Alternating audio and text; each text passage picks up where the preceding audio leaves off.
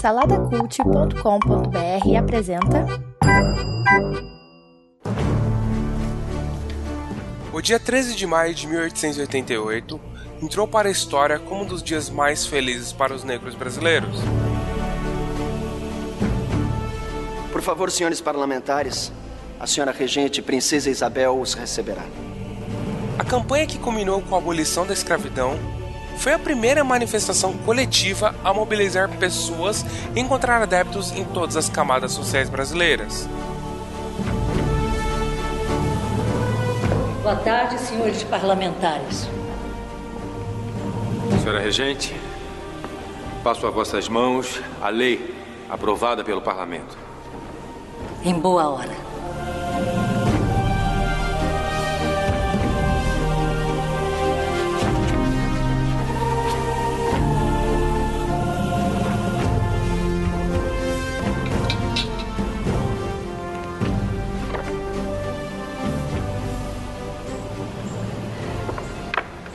Promulguei nesta data um ato que meu avô, Pedro I, intentou juntamente com a proclamação da independência do Brasil. Meu pai, durante anos, lutou para que isso fosse transformado em realidade. Agora o Brasil pode se orgulhar, pois todos os seus filhos, independentemente de cor, são livres.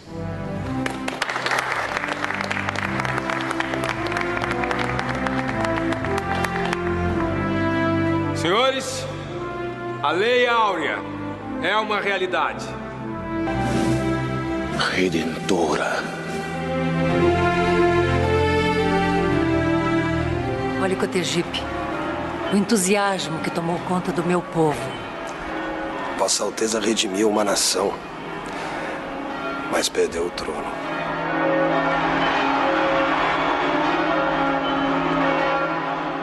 No entanto, o dia 14 de maio de 1888 pode ser considerado um dos dias mais tristes para os negros brasileiros.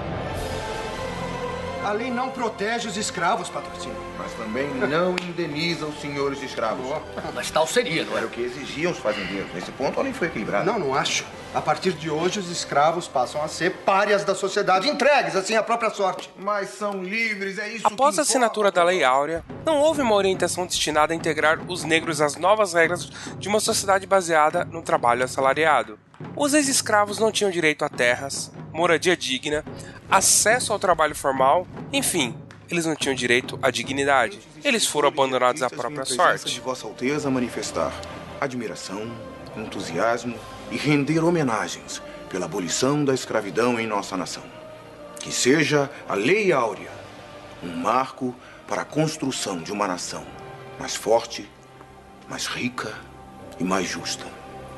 Esta é uma história de tragédias, descaso, preconceito, injustiça e muita dor. Mas também é uma história de superação, criatividade e muita luta. Hoje nós vamos contar a história da origem das favelas.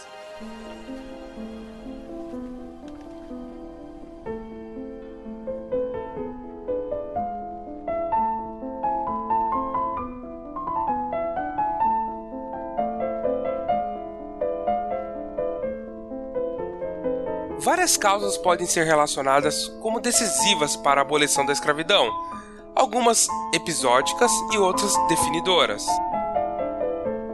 É possível concentrar todas numa ideia mestra. O que inviabilizou o escravismo brasileiro foi o avanço da industrialização no país. Longe de ser um simplismo mecânico, a frase expressa uma série de contradições que tornaram o trabalho servil não apenas antieconômico, mas principalmente ineficiente para o desenvolvimento do país. Com isso, sua legitimidade passou a ser muito questionada. Também tinha ideologia, a sociedade via como errado a escravidão, mas o principal foi o dinheiro.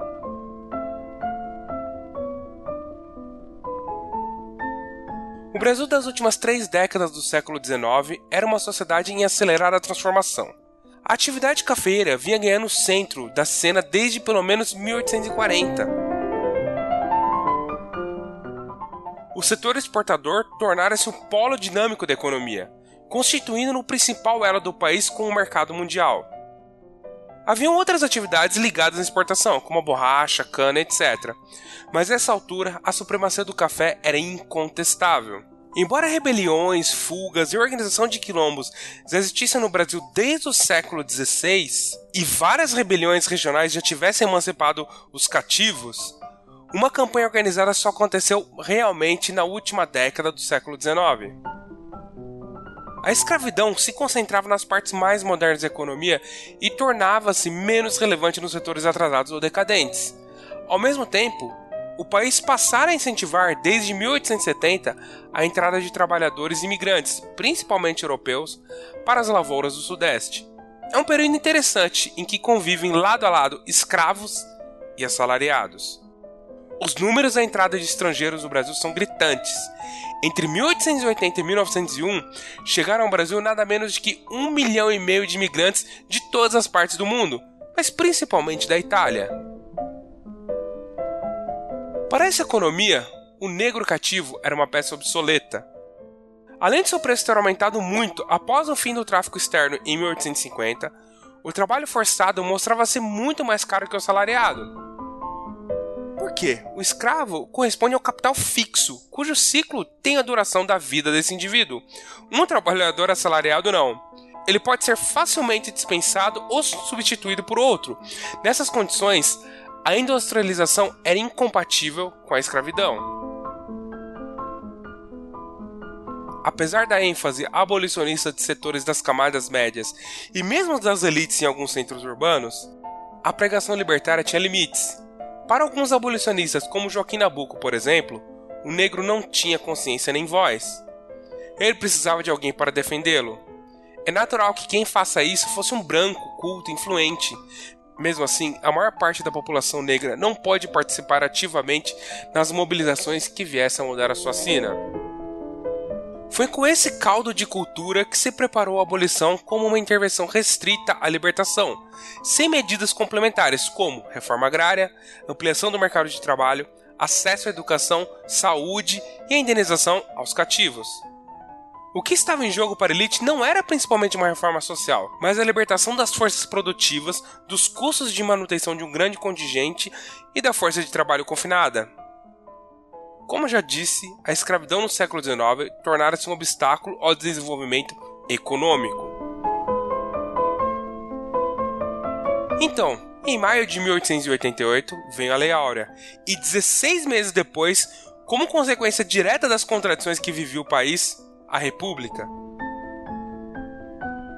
Com a abundância da mão de obra imigrante, os ex-cativos acabaram por se constituir em um imenso exército industrial de reserva, descartável e sem força política alguma na jovem república. Os fazendeiros, em especial os cafeicultores, ganharam uma compensação: a importação da força de trabalho europeia, de baixíssimo custo, bancada pelo poder público. Parte da arrecadação fiscal de todo o país foi desviada para o financiamento da imigração, destinada especialmente ao sul e sudeste. Quanto aos negros, eles ficaram jogados à própria sorte.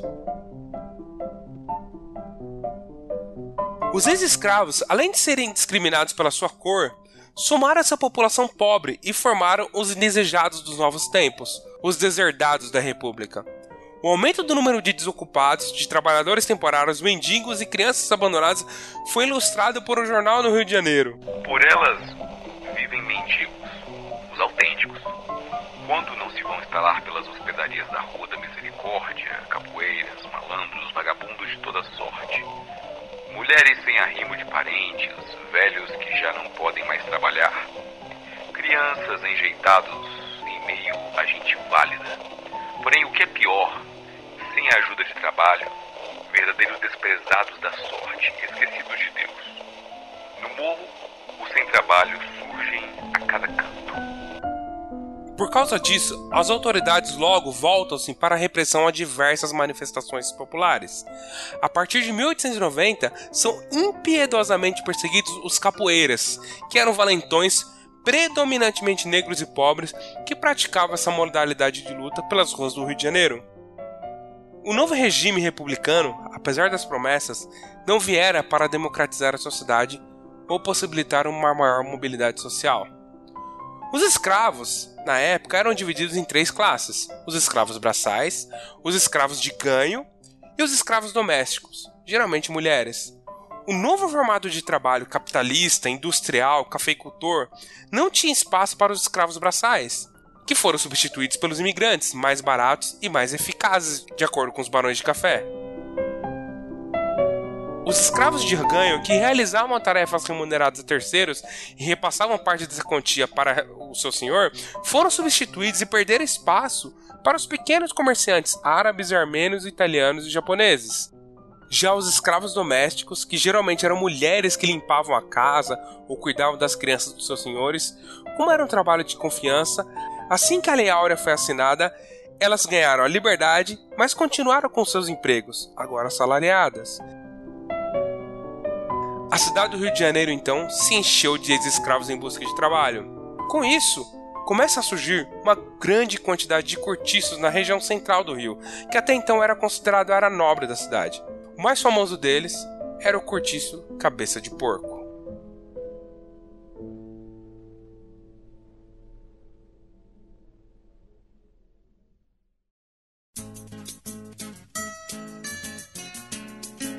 Rádio de pilha abaixo, vacilou, fungou errado, a vizinha grita: Goza logo, vagabundo, que eu quero dormir! Cabeça de porco, geralmente é um sobrado que abrigava no passado. Mansões que não tinham mais como se sustentar sem os escravos foram transformadas em casas de cômodo.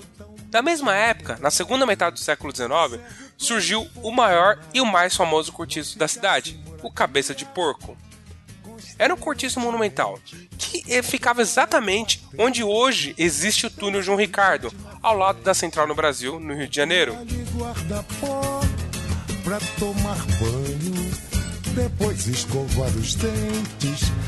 Arcos com cabeças de animais em gesso eram comuns à época, nas chamadas quinta, que eram as luxuosas habitações portuguesas, ou nas chácaras. Nas chácaras dos ricos eram colocados leões de gesso vigiando a entrada, daí o termo leão de chácara. Já os moradores pobres dos cortiços começavam então a imitar esses costumes dos ricos, mas eles colocavam carcaça de animais mortos mesmo. No mais famoso dele, colocaram uma enorme cabeça de porco. As histórias que cercam esse cortiço são contraditórias. Algumas passaram a lendas urbanas, como a que dizem ter sido habitado por mais de 4 mil pessoas. Mas a verdade é, por volta de 1890, era talvez o maior cortiço do Brasil. Um verdadeiro labirinto arquitetônico que se estendia da rua Barão de São Félix até a Pedreira dos Cajueiros, no Morro da Providência. Dizem que em seu interior havia grande número de cocheiras com animais e carroças, galinheiros e até um armazém. Era uma mini cidade. Era voz corrente que o proprietário do cabeça de porco seria o Conde Dan, genro de Dom Pedro II, marido da princesa Isabel, e que muitos negros libertos por ele, afinal ele era um abolicionista convicto, foram morar ali.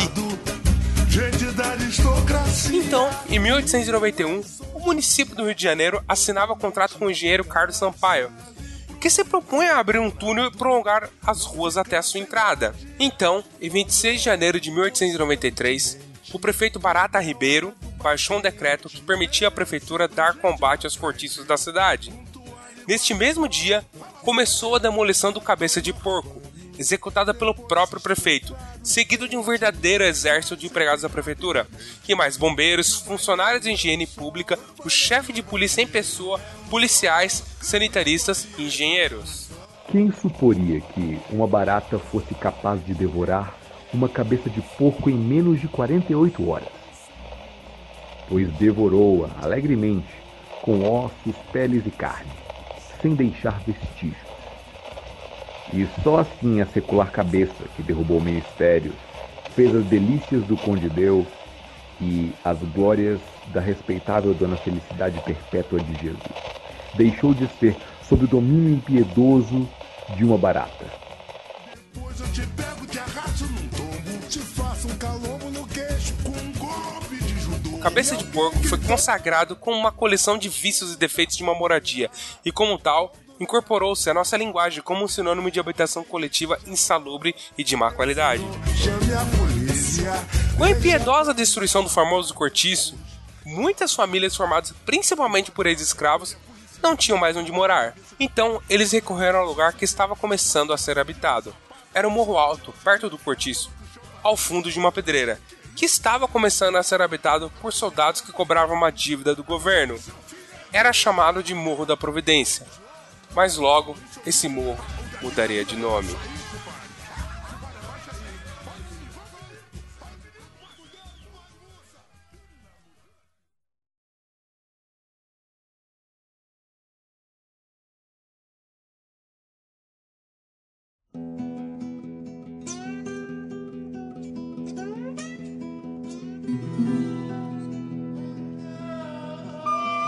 No final do século XIX, o que se via no sertão nordestino eram trabalhadores desempregados aos milhares, as grandes fazendas empregavam muito pouco e os salários ainda eram baixíssimos. A situação se agravava ainda mais no período de seca. Em meio a esse cenário, surge o cearense Antônio Vicente Mendes Maciel, ou, como ficou conhecido na história, Antônio Conselheiro. Ele enfrentou dificuldades com a família quando jovem, fracassou no comércio e no matrimônio, decidiu peregrinar pelo sertão fazendo pregações, reformando igrejas e arrebatando seguidores. Há muito tempo, no Nordeste catingueiro, uma revolta abalou toda a nação. Foi a história de Antônio Conselheiro, o popular profeta do sertão. Penitente peregrino, anjo da anunciação, andarilho sem destino, pregador por vocação, milagreiro, curandeiro, semeador de chão, aos olhos do sistema, o mensageiro do cão.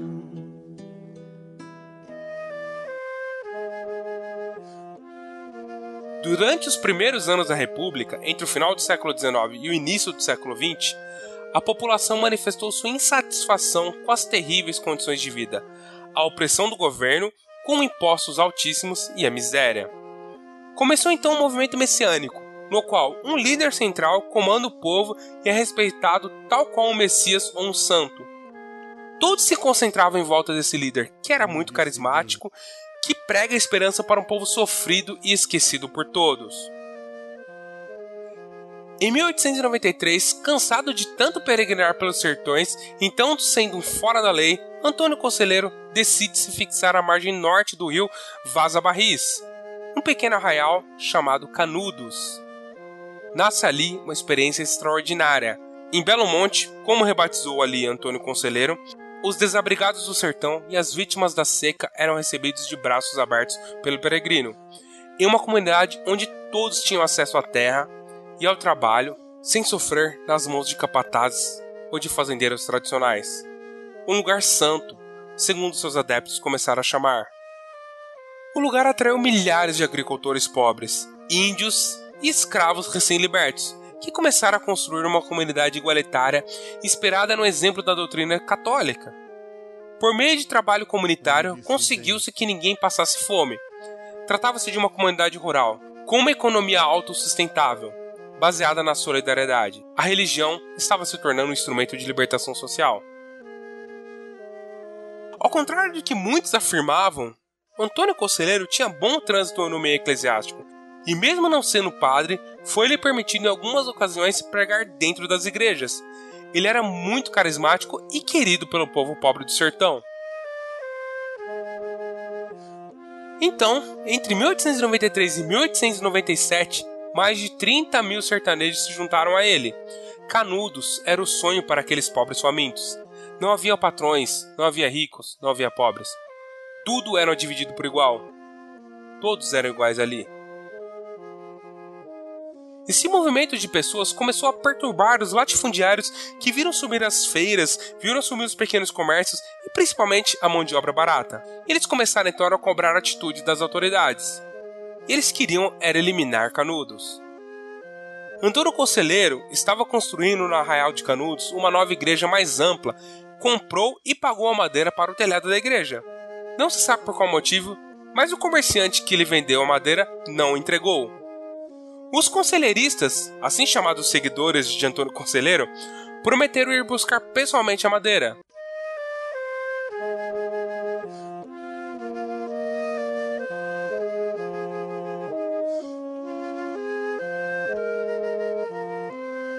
O juiz da localidade enviou então um contingente da polícia da Bahia para interceptá-los e os recebeu a tiros. Foi um massacre para a polícia. Os sertanejos avançaram com foices, facões e paus, e como era em maior número, eles derrotaram o batalhão da polícia. Assim começa a Guerra dos Canudos. Revoltado com certas leis do governo, o Beato resolveu um dia protestar. Mesmo que isto lhe custasse caro, o mar virasse sertão e o sertão virasse mar. Veio a primeira, a segunda e a terceira, então mandaram a quarta expedição. A ordem era destruir canudos, tudo o que existisse, toda a população. Nos anos seguintes, as tropas federais fizeram três tentativas de arrasar Canudos. A derrota da terceira expedição militar causou estardalhaço no povo da capital, o Rio de Janeiro, pois nela veio a falecer o coronel Moreira César, considerado um ícone republicano. Exigiam do governo uma reação imediata. Somente a quarta e última expedição, com mais de 9 mil homens e comandada pelo próprio ministro de guerra, é que Canudos foi cercada em 24 de setembro e dominada totalmente em 5 de outubro de 1897, quando caíram seus últimos defensores. João Abade Pajeú, Chico Ema, Cambada sai da toca, é hora do tiratema. O coroné corta cabeças, vem aí, bala de matadeira, não é coco licuri. Jagunça macho já brigou com lobisomem, diz a lenda que um jagunço vale mais do que cem homens. De boca em boca a notícia correu longe, escorreu, o bicho se pica, o bicho come. O que fazer, meu pai, o que fazer? Só tem um jeito, mata pra não morrer. O que fazer, meu pai, o que fazer? Só tem um jeito, mata pra não morrer. Os soldados montaram acampamento ali perto, em um morro que era chamado de Morro da Favela. Favela é o nome típico de uma planta do sertão, espinheta e que ao picar causa forte incômodo e ardência.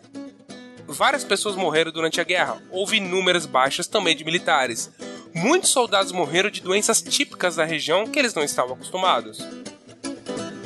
Houve um estrondo que a terra toda temeu. Foi o da besta fera no segundo escureceu. Parecia o fim do mundo, não era coisa de Deus. O povo morreu lutando e se. Fazer, meu pai, o que fazer? Só tem um jeito, matar pra não morrer. O que fazer, meu pai, o que fazer? Só tem um jeito, matar pra não morrer.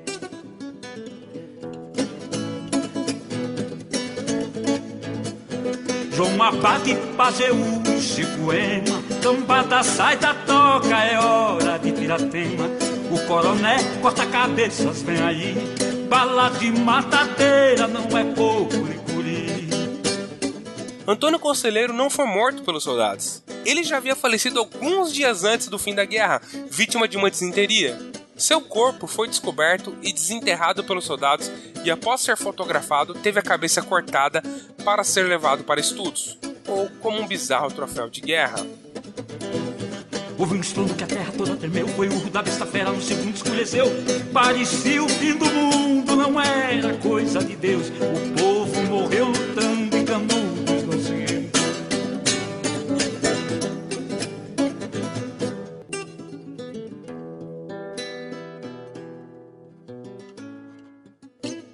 A guerra trouxe consequências catastróficas para o Brasil. O governo brasileiro ficou muito mal visto devido à prática de um genocídio. Vários moradores de Canudos que se renderam foram mortos na chamada gravata vermelha, ou popularmente falando, degolados. A população ficou arrasada. O relato da guerra está no famoso livro de Euclides da Cunha, Os Sertões, publicado alguns anos depois, em 1902. Como o governo havia prometido moradia na capital do Brasil para os soldados que vencessem a guerra, eles então voltaram para o Rio de Janeiro, esperando receber o prêmio.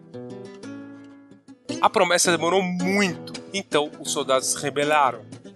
Depois de uma confusão em que tentaram matar o próprio prefeito, estabeleceu-se o caos, uma grande desordem. Em função disso, os soldados foram desmobilizados. Eles saem então do Ministério do Exército desempregados e sem ter como viver. Foram enganados por uma promessa do governo. Ali perto do quartel tinha um morro, chamado de Morro da Providência. E eles então ocuparam esse morro, já que tinha algumas pessoas morando ali. E eles começaram a chamar o local de favela, devido à semelhança com o Morro do Alto da Favela, onde foram travadas as batalhas de Canudos. O morro rapidamente começou a ser chamado de Morro da Favela e os seus habitantes de favelados. O Morro da Providência se tornou então o local ideal para abrigar as pessoas esquecidas pelo governo, enganadas por ele e que não tinham mais para onde ir. Cercado de um lado por uma pedreira, algumas fábricas e pelas linhas da estrada de ferro central do Brasil, e tendo do outro lado um cemitério dos protestantes, a região portuária, os terrenos então estavam muito desvalorizados e livres. O governo não fez nada. As primeiras casas do Morro da Providência, ou agora Morro da Favela, começaram a ser construídas na parte mais baixa do morro, com o mesmo formato das casas existentes de Canudos. Assim então surgiu a primeira favela, Morro da Providência, onde já estavam os ex-escravos largados à própria sorte, os pobres rejeitados pela República e, agora, os ex-soldados vencedores da fatídica Guerra dos Canudos que aguardavam em vão uma promessa de moradia que nunca viria.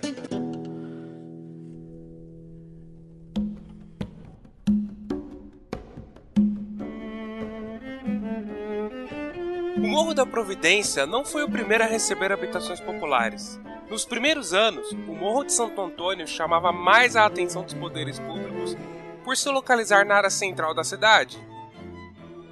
A prefeitura, vez por outra, demolia os barracos que teimavam em reaparecer ali.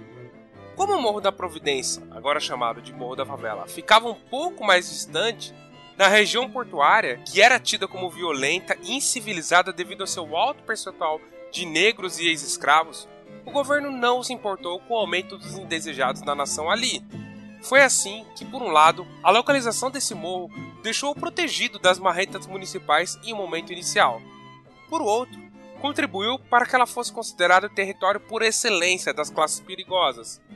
Conceito esse que, na prática, colocava os pobres automaticamente como perigosos.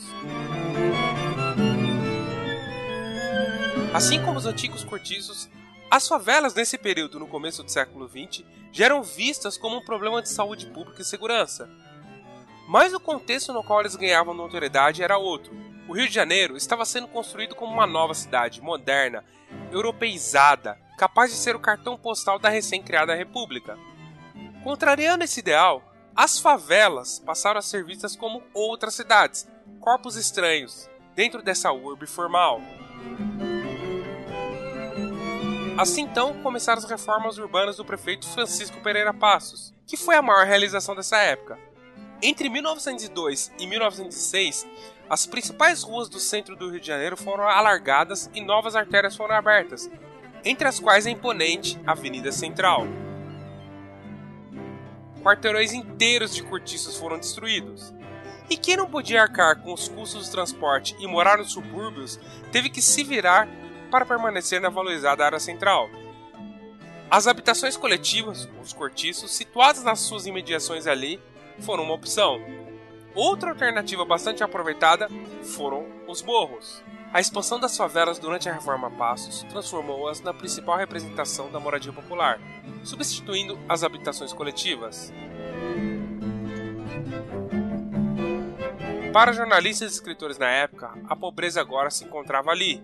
É um lugar onde reside a maior parte dos valentes da nossa terra e que, exatamente por isso, por ser esconderijo da gente disposta a matar por qualquer motivo ou até mesmo sem motivo algum, não tem o menor respeito ao Código Penal nem à polícia, que também honra lhe seja feita. Não vai lá senão nos grandes dias do endemoniado vilarejo. Esta fala de um repórter mostra a percepção social da violência urbana nas favelas, que vem de muito tempo, assim como o estigma imposto aos seus habitantes.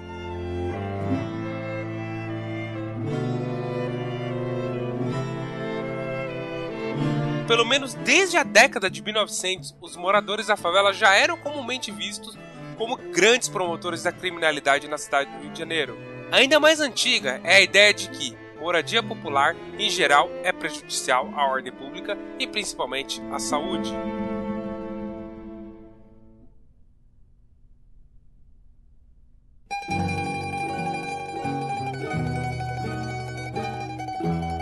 Final do século XIX e início do século XX, as autoridades higienistas preocupadas com os surtos epidêmicos que assolavam a capital federal do Brasil, o Rio de Janeiro, apontavam para as péssimas condições sanitárias existentes nos cortiços, como principal foco e disseminador das doenças. Os médicos e a camada mais abastada da sociedade exigiam no governo ações eficazes para a resolução das constantes epidemias que democraticamente também atingiam as elites.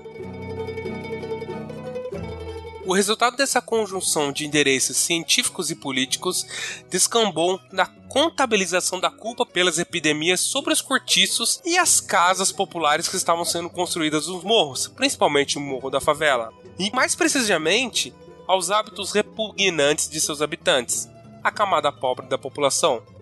Iniciava assim a formatação de instrumentos legais para a política de extermínio dos cortiços e da expulsão das chamadas classes pobres da área central da cidade, que elas seriam expulsas para os morros.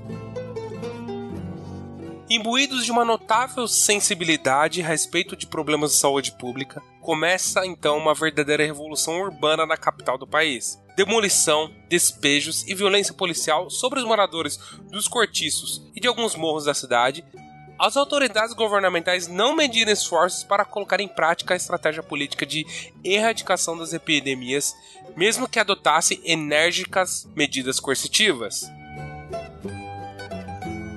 Em meados de novembro de 1904, a cidade do Rio de Janeiro viveu o que a imprensa chamou de a mais terrível das revoltas populares da República. O cenário era desolador: bondes tombados, trilhos arrancados, calçamentos destruídos, tudo feito por uma massa de 3 mil revoltosos. A causa foi a lei que tornava obrigatória a vacina contra a varíola, e o personagem principal, o jovem médico sanitarista Oswaldo Cruz. Assim que assumiu a presidência da República em 1902, Rodrigues Alves, sob o clima de desconfiança e com um programa de governo que consistia basicamente de dois pontos: modernizar o porto e remodelar a cidade. Isso exigia atacar o maior mal da capital, doenças como a peste bubônica, febre amarela e varíola. A futura cidade maravilhosa era então pestilenta. A situação era tão crítica que durante o verão os diplomatas estrangeiros se refugiavam em Petrópolis para se livrar do contágio. No começo do século XX, ao atracar no Rio, um navio italiano perdeu 234 dos seus 337 tripulantes por febre amarela era necessário um projeto sanitário e ele deveria ser executado a qualquer preço, segundo o presidente Rodrigues Alves. Ele então nomeia dois assistentes com poderes quase ditatoriais: o engenheiro Pereira Passos, como prefeito, e o médico sanitarista Oswaldo Cruz, como chefe da saúde pública. Cruz assume o cargo em 1903 e ele diz: Dei-me liberdade de ação e eu exterminarei a febre amarela dentro de três anos. Em nove meses, a reforma urbana derruba cerca de 600 cortiços, edifícios ou casas para abrir a Avenida Central, hoje chamada de Avenida Rio Branco. A ação conhecida como Bota Abaixo obriga parte da população mais pobre a se mudar para os morros que já estavam habitados pelos ex-escravos e os ex-soldados da Guerra dos Canudos. Assim, Rodrigues Alves atinge dois objetivos numa tacada só. Ele começa a remodelar a cidade e acaba com as condições insalubres dos cortiços, empurrando as populações pobres para os morros. No dia 31 de outubro de 1904, o governo consegue aprovar a lei da vacinação. Preparado pelo próprio Oswaldo Cruz, que tinha pouquíssima sensibilidade política, o projeto de regulamentação sai cheio de medidas autoritárias, o texto então vaza para um jornal. No dia seguinte à sua publicação, começam as agitações no centro da cidade. A população não gostou nada dos métodos. As pessoas daquela época não tinham ideia de que era uma vacina. Não teve um trabalho de conscientização. Alguns ficaram assustados ao descobrir que uma bactéria seria colocada dentro de seus corpos propositadamente. Outros acharam absurdo homens tocarem nas partes de suas mulheres para aplicarem uma injeção em seus corpos desnudos. A revolta começa. O confronto com as tropas governamentais resulta em baixa dos dois lados, sem vencedores. No dia 16, o governo revoga a obrigatoriedade da vacina, mas continuam os conflitos isolados. No dia 20, a rebelião é esmagada e uma tentativa de golpe frustrada. Começa na cidade a Operação Limpeza, com cerca de mil detidos e 460 deportados. Cerca de 15 tipos de moléstias faziam vítimas no Rio de Janeiro nessa época. As principais que já atingiam proporções epidêmicas eram a peste bubônica, a febre amarela e a varíola. Para combater a peste bubônica, Oswaldo Cruz formou um esquadrão especial de 50 homens vacinados que percorriam a cidade espalhando raticida e mandando recolher o lixo. Criou o cargo então de comprador de ratos, que era um funcionário que recolhia os ratos mortos, pagando 300 contos de réis por animal. Afinal, já se sabia que era a pulga desses animais as transmissoras de doença. Foi exigida uma limpeza nas casas.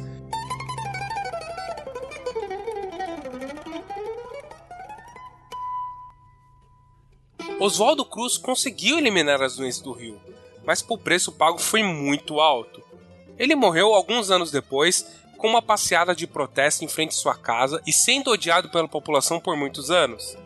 Dezenas de casas e cortiços foram derrubados na região central em nome da saúde pública e muitos pobres não tinham mais para onde ir senão procurar abrigo no Morro da Providência, já chamado pela população de favela.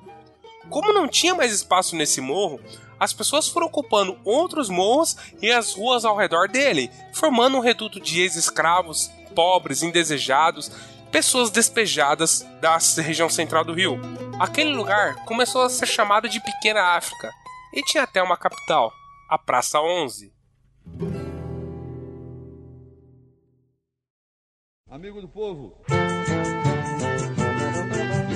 Como vimos, com a abolição, grandes massas de ex-escravos se instalaram nas precárias casas de cômodos ou cortiços que abundavam nas ruas do centro do Rio. Com as demolições promovidas pelos prefeitos, os pobres negros e ex-soldados da Guerra de Canudos começaram a se instalar nos morros, principalmente o Morro da Providência, apelidado de Morro da Favela pelos ex-combatentes de Canudos. O morro começou a ficar lotado, então as pessoas foram se instalando em volta, nas ruas adjacentes. Assim, uma praça começou a receber uma população que não estava acostumada. O Largo do Roço Pequeno, como era chamado, continuou quase deserto até meados do século XIX. Esse largo foi rebatizado com a data do confronto da Batalha de Riachuelo na Guerra do Paraguai em 1865. Foi essa época também, com o declínio do sistema escravagista, que a Praça 11 de Junho passou a ser um bom destino para os imigrantes, pela proximidade com o porto e pelo comércio variado. Alguns anos depois, uma lendária mulher se instala nessa praça, a tia Ciata. Hilária Batista de Almeida nasceu na Bahia em 1854. Aos 22 anos, mudou-se para o Rio de Janeiro, no êxodo que ficou conhecido como diáspora baiana. No Rio, formou nova família ao se casar com João Batista da Silva, um funcionário público com quem teve 14 filhos. Como todas as baianas da época, era uma grande tituiteira. Começou a trabalhar colocando seu tabuleiro na rua 7 de setembro, sempre vestida de baiana. Mãe de santa respeitada, de cabeça feita, Hilária foi confirmada no santo como Seata de Oxum, no terreiro do famoso Babalorixá João Alabá, na rua Barão de São Félix, onde também ficava o famoso cortiço Cabeça de Porco. Nem sua casa as festas eram recorrentes. Sempre celebrava seus orixás, sendo as festas de Cosme Damião e de Nossa Senhora da Conceição as mais prestigiadas. Mas também promovia festas profanas, nas quais se destacavam as rodas de partido alto. Eram nessas rodas que se dançava o miudinho, uma forma de samba de pés juntos, na qual Tia Ciata era mestra. No raiar do século XX, a Praça 11 era o reduto por excelência dos negros cariocas. Das batucadas trazidas pelos negros baianos, misturadas ao undum do Rio de Janeiro, nasceu ali o samba.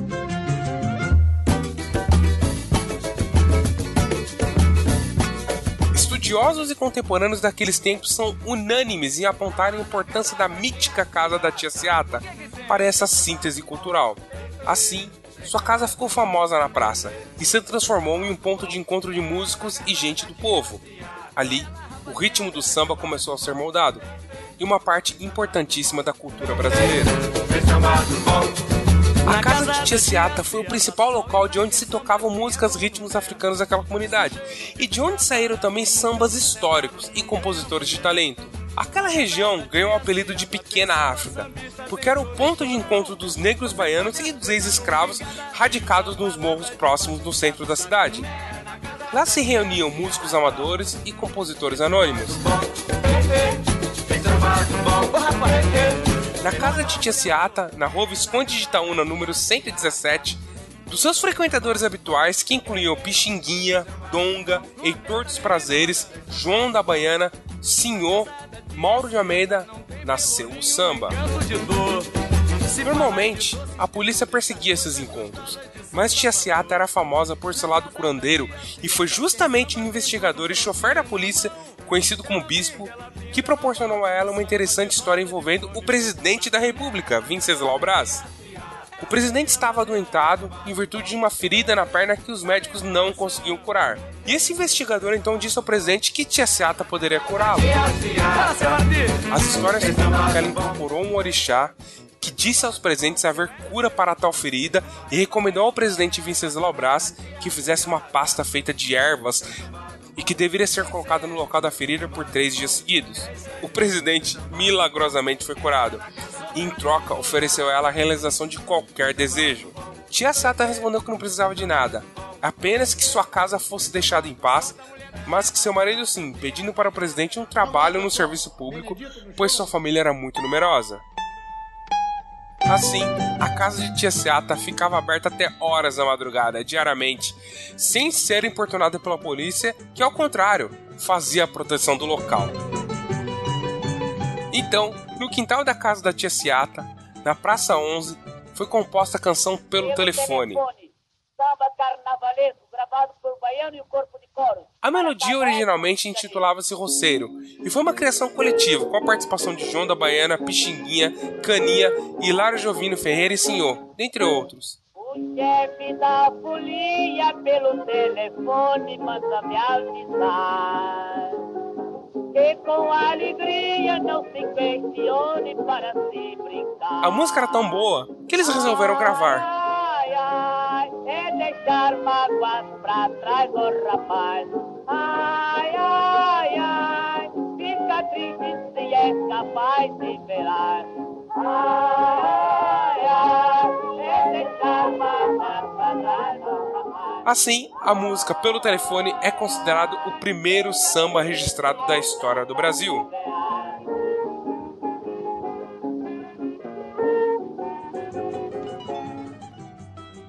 As histórias contam também que Tia Seata deu origem às chamadas Tias Baianas. Além de transmissora da cultura popular trazida da Bahia e sacerdotisas de cultos e ritos de tradição africana, as tias eram grandes quituiteiras e festeiras, reunindo em torno de si a comunidade que não dava de músicos e dançava suas celebrações. As festas chegavam a durar dias seguidos. Nessa época, vivia também tia Amélia, mãe de Donca, tia Prisciliana, mãe de João da Baiana, tia Veridiana, mãe de Chico da Baiana, e tia Mônica, mãe de Pendengo e Carmen do Chibuca. Mas a mais famosa de todas foi a tia Seata. Ela faleceu em 1924, aos 70 anos, mas sua casa continuou sendo símbolo da cultura negra e do samba carioca.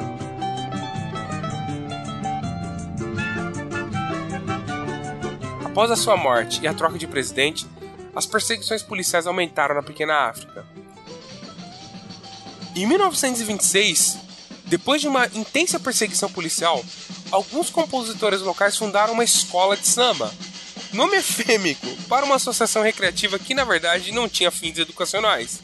A primeira escola de samba foi a Deixa Falar, cujas divisões anos depois resultariam em várias outras escolas, como a Estácio de Sá, a Mangueira e a Portela.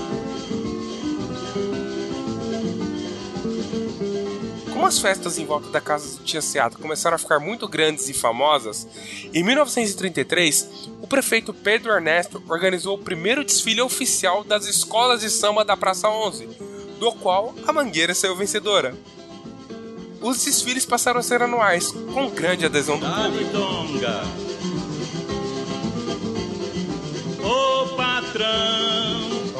A casa de tia Ciata, mesmo depois dela ter falecido, era parada obrigatória e era muito famosa na comunidade. Até hoje, aquelas tias baianas são representadas e homenageadas nos desfiles das escolas de samba, pela famosa ala das baianas. Assim então teve início os desfiles das escolas de samba e do carnaval carioca.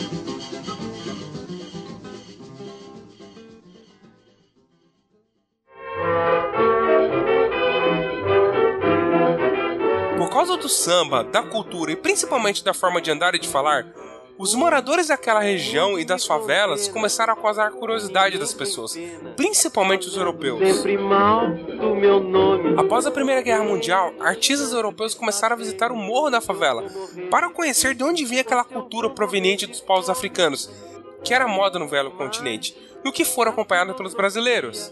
A cultura da favela começou então a florescer e se tornar um símbolo nacional. Assim, nesta prontidão sem fim. Apesar dos morros e aquela cultura toda ser considerado um símbolo nacional, principalmente o Morro da Favela, seus moradores continuavam a ser relacionados à violência urbana. Segundo jornais da época, a favela é o rio, mas o rio integral, sincero, o rio tal qual Deus fez, e tanto mais pitoresco para ser visto, quando é lá que vimos uns poucos da alma turbulenta, desordeira, à sua maneira épica da cidade.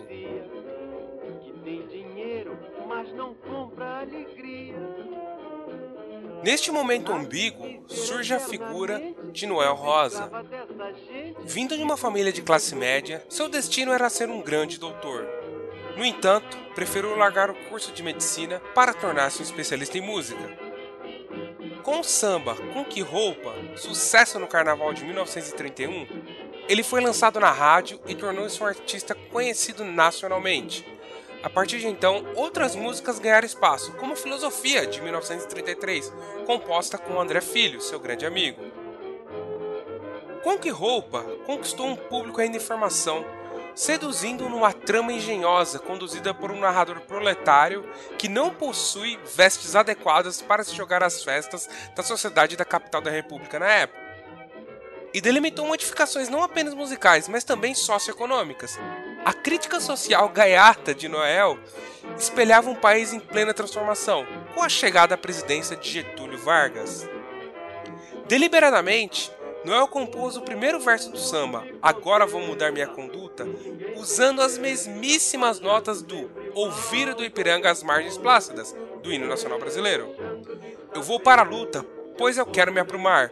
Prosseguia noutra direção o sambinha de Noel, tão ambíguo quanto o próprio Brasil naquele momento. Vistos como malandros, avesso ao trabalho e frequentadores da boemia, Noel contrapõe este conceito levantando a afirmação da música filosofia: Vivo escravo do meu samba, muito embora vagabundo. É uma clara provocação às classes altas, que veem o samba como pura vadiagem. Ainda acrescenta aqui, mesmo tendo dinheiro, essas pessoas nunca serão felizes e que hão de viver eternamente sendo escravas dessa gente que cultiva hipocrisia. Em crítica aos valores da época, o sambista, na concepção de Noel Rosa, ganha outra identidade. Noel Rosa contribuiu muito na legitimação do samba do morro no mundo dos brancos, do rádio, da mídia. Como mantena captando sinais de novidades e com grande sensibilidade para detectar onde estava o bom samba, ele saía de Vila Isabel, bairro de classe média, em direção aos morros e periferias, onde fez amizade e sambas com Cartola e também teve entre seus parceiros figuras que já integravam o meio artístico da época, como Silvio Caldas, Lamartine Babo e Ari Barros vou pro samba que você me convidou.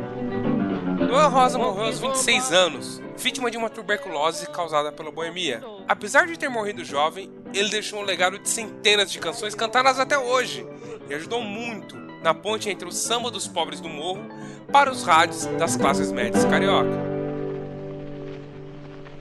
Salve o estadista.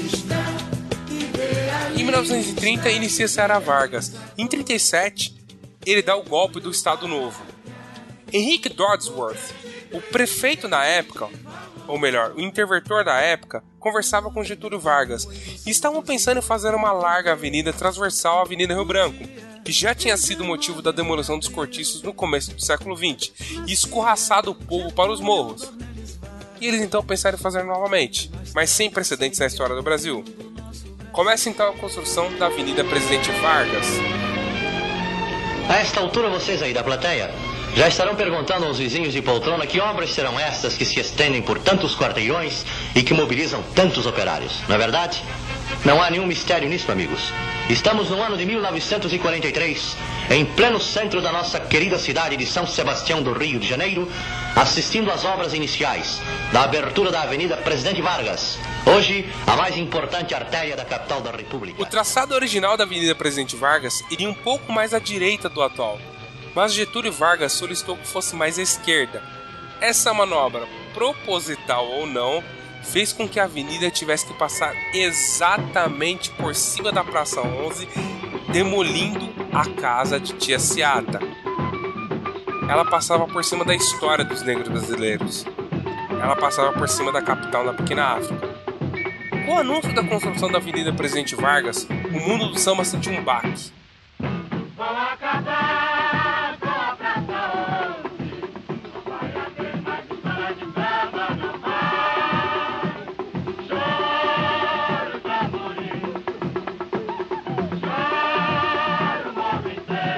Em abril de 1941, foram destruídos mais de 958 prédios, cortiços e casa dos pobres que estavam estabelecidos ali há mais ou menos 40 anos.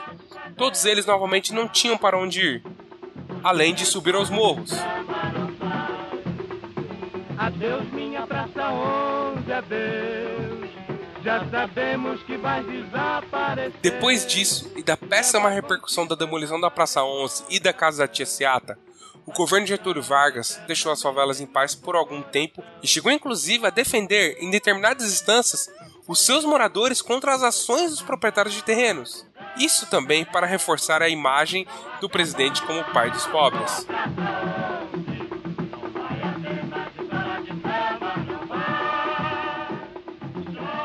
Mas foram passando os anos e alguns outros políticos começaram a ver favelas com os outros olhos, como um problema moral. A vida lá em cima é tudo quanto há de mais pernicioso. Imperam os jogos de baralho e o samba é uma diversão irregada a álcool. Os barracões abrigam, cada um, mais de uma dezena de indivíduos, em perigosa promiscuidade, diziam os jornais da época. Começaram também as críticas à valorização dessa cultura da favela, entre os intelectuais mais entusiastas da chamada cultura popular. Enquanto alguns compenetram da gravidade do problema e procuram remediar a situação desses desgraçados, os cronistas se encantam pelo morro e enaltecem. Será que do malandro querem fazer uma personalidade e do samba um hino nacional? Tarde demais. O samba já era o representante maior da cultura brasileira. No plano cultural, Getúlio Vargas anunciava o aproveitamento das potencialidades brasileiras que tinha relação com a política econômica do país.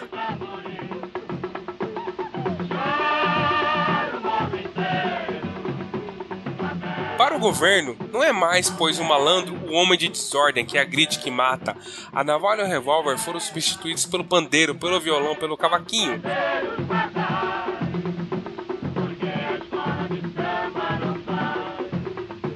O governo queria mostrar ao mundo que o brasileiro era festivo, alegre, o bom malandro. A imprensa então começou a dizer que a vadiagem e o crime seriam coisas de passado nesses espaços de favela. Essa mentalidade agora era parte de uma nova identidade do Brasil, tentava dar uma imagem positiva ao Estado Novo e ao bom malandro. Mesmo assim, desde aquela época, todos tinham em comum a ideia da necessidade de uma assistência educacional que resolvesse o suposto problema moral dos moradores da favela. Todos sabiam a fórmula para as favelas. Ao invés de polícia, assistência moral. Ao invés de cadeia, escola, hospital, trabalho. Mas o fato é que essa época de entusiasmo acabou, a era Vargas terminou, chegaram outros presidentes, mudaram a capital para o centro do país, veio o golpe militar e, como sempre, os mais pobres ficaram esquecidos ali, em cima do morro. Então surgiram outras favelas, subiram outros morros, pessoas morreram, pessoas nasceram e aquela época festiva das favelas chegou ao fim.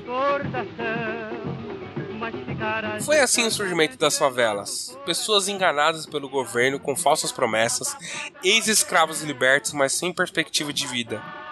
Pobres expulsos de suas humildes residências em nome da higienização. Coitados escorraçados de seus cortiços para dar lugar a largas avenidas em nome do progresso. E mesmo assim, todos conseguiram continuar as suas vidas, conseguiram seguir em frente. O Brasil hoje é conhecido mundialmente pelo seu samba e futebol, expoentes que surgiram dali, das camadas mais pobres, dos desprezados da sociedade.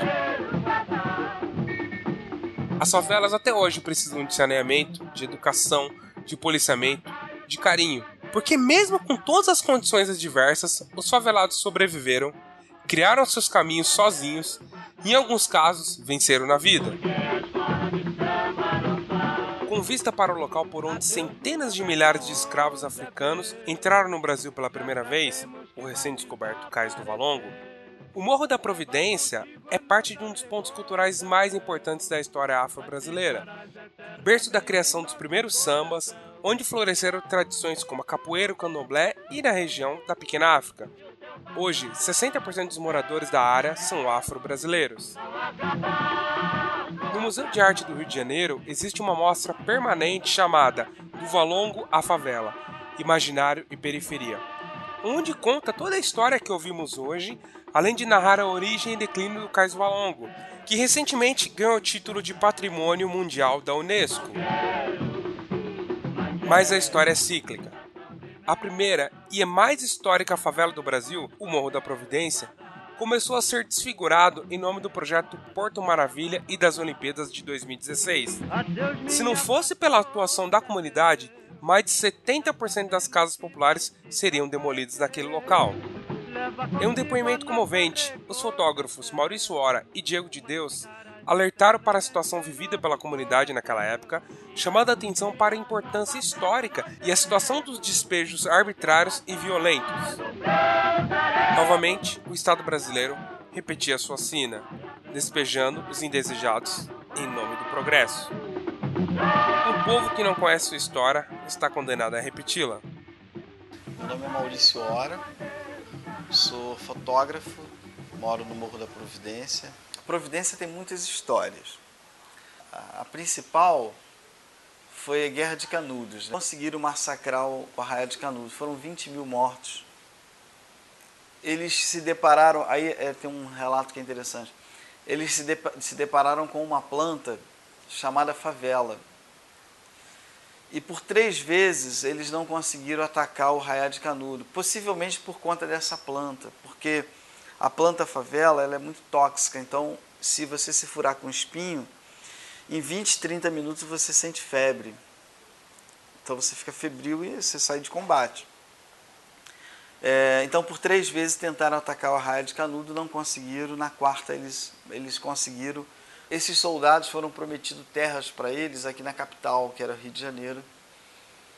Acamparam no campo de Santana, em frente ao Ministério da Guerra não podendo ficar ali, eles foram para uma chácara de um coronel que já era no pé do Morro da Providência. Então a favela começou embaixo, ela não começou no alto, ela começou embaixo. Em 1997, o Morro da Providência fez 100 anos de favela. E aí eu comecei a levantar a história do morro e descobri que ela tinha uma história riquíssima. Traz um pouco da memória e, e essa memória que legitima a gente como é, criador da primeira favela e oriundo da primeira favela. É, meu nome é Diego, eu tenho 23 anos, moro na comunidade a minha vida toda. Isso começou por volta do começo desse ano. Eles entraram com, a, com uma ideia de que o imóvel ao qual eu moro estaria em, em risco, seria uma área de risco e para proteger a gente, seria melhor que a gente se fosse, fosse, fôssemos retirados desse imóvel. Só que, sabendo que a gente já mora lá e tudo mais, a gente entrou com, com outro profissional na área para poder avaliar o imóvel e vimos que não constava, ou seja, uma coisa que propositalmente criaram para poder estar tá retirando a gente do, do imóvel, para estar tá dando lugar a uma outra coisa que a gente mesmo não sabe. Essas as casas marcadas são casas para sair. Então eu venho como fotógrafo usando a minha ferramenta de trabalho para poder é, minimizar esses danos, né? Mas lá para trás eles querem remover as casas. O oratório que está no centro da, da, da favela, que é um marco da favela, esse oratório ele era o antigo redentor da cidade, antes de construir o Cristo Redentor. Então eles querem hoje tirar as pessoas que moram em volta para que debaixo da cidade possa ser visto o oratório. O que eles querem fazer, na verdade, é tirar o máximo de gente, porque não cabe dentro da, da obra do porto, dessa grande obra do porto, uma favela, que como a Providência, que tem já uma força muito grande. Então essa é a ideia, é, é abrir ruas para nessas ruas tirar as casas. Mas não existe nenhum planejamento de botar essas pessoas aqui dentro. É sempre para fora, ir para longe. É, fizemos essa transformação da favela, mas é, é, com certeza todo mundo quer essa transformação de uma maneira participativa. Então a ideia é que o poder público, quando venha ou quando entre dentro de qualquer comunidade, é, ele entenda o que esses moradores querem. Sair da favela não é mais ascensão de vida, não. Então, melhorar de vida hoje não é sair da favela. Isso está sendo bem complicado. A gente não. Tipo assim, agora o pessoal está começando a ver a proporção desse problema, está começando a se unir contra isso, mas a gente vê que está parecendo meio, meio que em vão tudo isso. É aquela coisa, né? Subiram, estão achando que vai dar certo o projeto dele, deles, Independente se a gente quer ou não que isso, que isso aconteça, a gente está tendo que meio que aceitar isso. Mas ainda estamos lutando, ainda estamos correndo atrás para poder resolver esse problema. Eu sou o Rodrigo Chaves e este foi o A História.